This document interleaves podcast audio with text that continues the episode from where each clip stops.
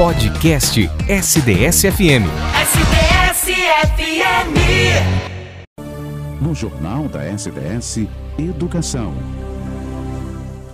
Muito bem, nosso quadro Educação e aprender a lidar com as pequenas e grandes perdas é um exercício essencial para que as crianças se tornem adultos confiantes e também resilientes. Embora os pais não queiram que seus filhos passem por isso, os momentos de perdas têm um papel importantíssimo no desenvolvimento da criança. Nosso assunto de hoje: frustração infantil no âmbito escolar. E para falar mais sobre isso, a gente está em contato com nossa colunista em educação, a mestre em educação, Juliana Delilo. Muito bom dia, Ju. Seja bem-vinda mais uma vez ao Jornal da bom, SDS. Bom dia, André, e bom dia a todos os ouvintes.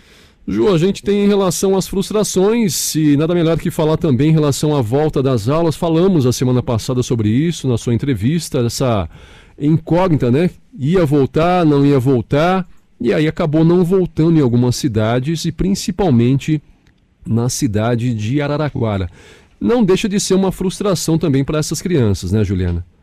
Exatamente, né? É uma frustração porque as crianças estavam ansiosas por esse retorno, né, André? Uhum. Afinal, elas ficaram quase nove meses ano passado fora da escola. Pois é. Então, elas estavam ansiosas e aqui em Araraquara, por exemplo, as aulas se iniciaram na segunda, tivemos aula terça e na quarta-feira as aulas foram suspensas novamente. Então, sim, é uma grande frustração para a criança que tinha essa expectativa do reencontro. Existe alguma idade para a gente dar essa notícia, né? A criança também começar começar a sentir essas perdas, essas frustrações? André, como você disse, né, os pais não querem que os filhos passem por isso, né? Você como pai pode falar pois isso é. muito melhor do que eu, né? Você vê suas filhas, você não quer que elas se frustrem. Sim. Mas é, é, importante saber que essa frustração vai trabalhar para o desenvolvimento da criança. E não existe um momento específico para isso, né? É, ao longo do desenvolvimento infantil, a criança vai sentir essas perdas, desde os brinquedos que quebram, a roupa preferida que não serve mais, a professora que muda a cada ano, né? Normalmente a criança, quanto menor, se apega muito mais às crianças, e até mesmo os amigos da escola. Então, essa frustração, essas perdas, elas vão acontecer acontecendo desde o início da infância. Em relação à importância desses momentos para a criança, ela se fortalece, né? A gente pode dizer assim, com é, os obstáculos quando adulta, né?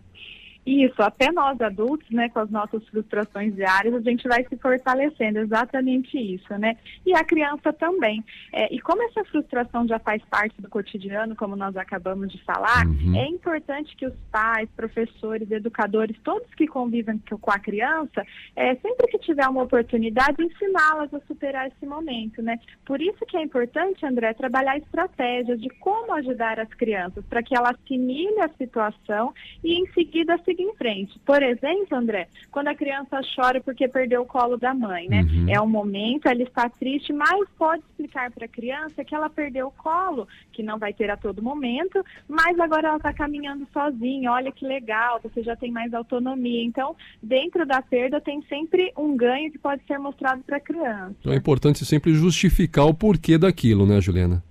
Sim, conversar com a criança é muito importante. Elas já entendem, né? A gente sabe muito bem isso, que é importante trabalhar com, com essa conversa em todos os momentos. Você falou no âmbito familiar. E no âmbito da escola, como que a escola pode ajudar a criança a lidar com, com esse momento?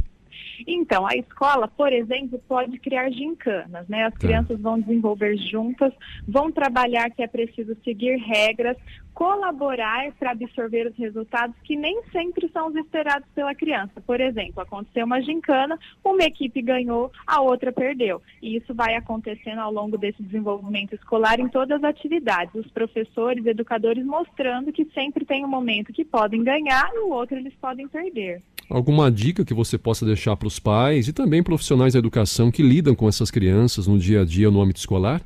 Tem duas dicas, André. Primeiro, é como nós já falamos agora. Toda vez que acontecer uma situação de frustração, explicar para a criança que se sentir frustrado é algo normal. Uhum. Mas, André, a gente não pode menosprezar o que a criança possa estar sentindo, né? É importante, como você mesmo disse, acolher sempre, conversar e explicar o que aconteceu para que a criança entenda e assimile melhor a situação. E outra dica super importante, André, como eu sempre falo, a importância de contar histórias, né? É importante contar histórias, imprescindível que o personagem seja até infantil, uhum. né, para que a criança se assimile mais com a história. Por exemplo, um livro infantil muito legal é chamado A Ema e o Sonho. É a história de uma ema que queria voar, mas aparece mil obstáculos uhum. aí.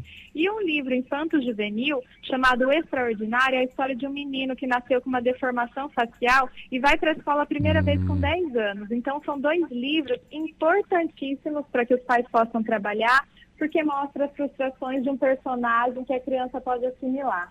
Muito bem, formar um adulto muito mais maduro, né, de saber enfrentar essas perdas, esses momentos de não, de, de que, que, a vida vai ensinar, né, vai trazer também ao longo de sua jornada. Muito importante isso, fortalecê-lo, né, para esses momentos enquanto adulto, né, Juliana?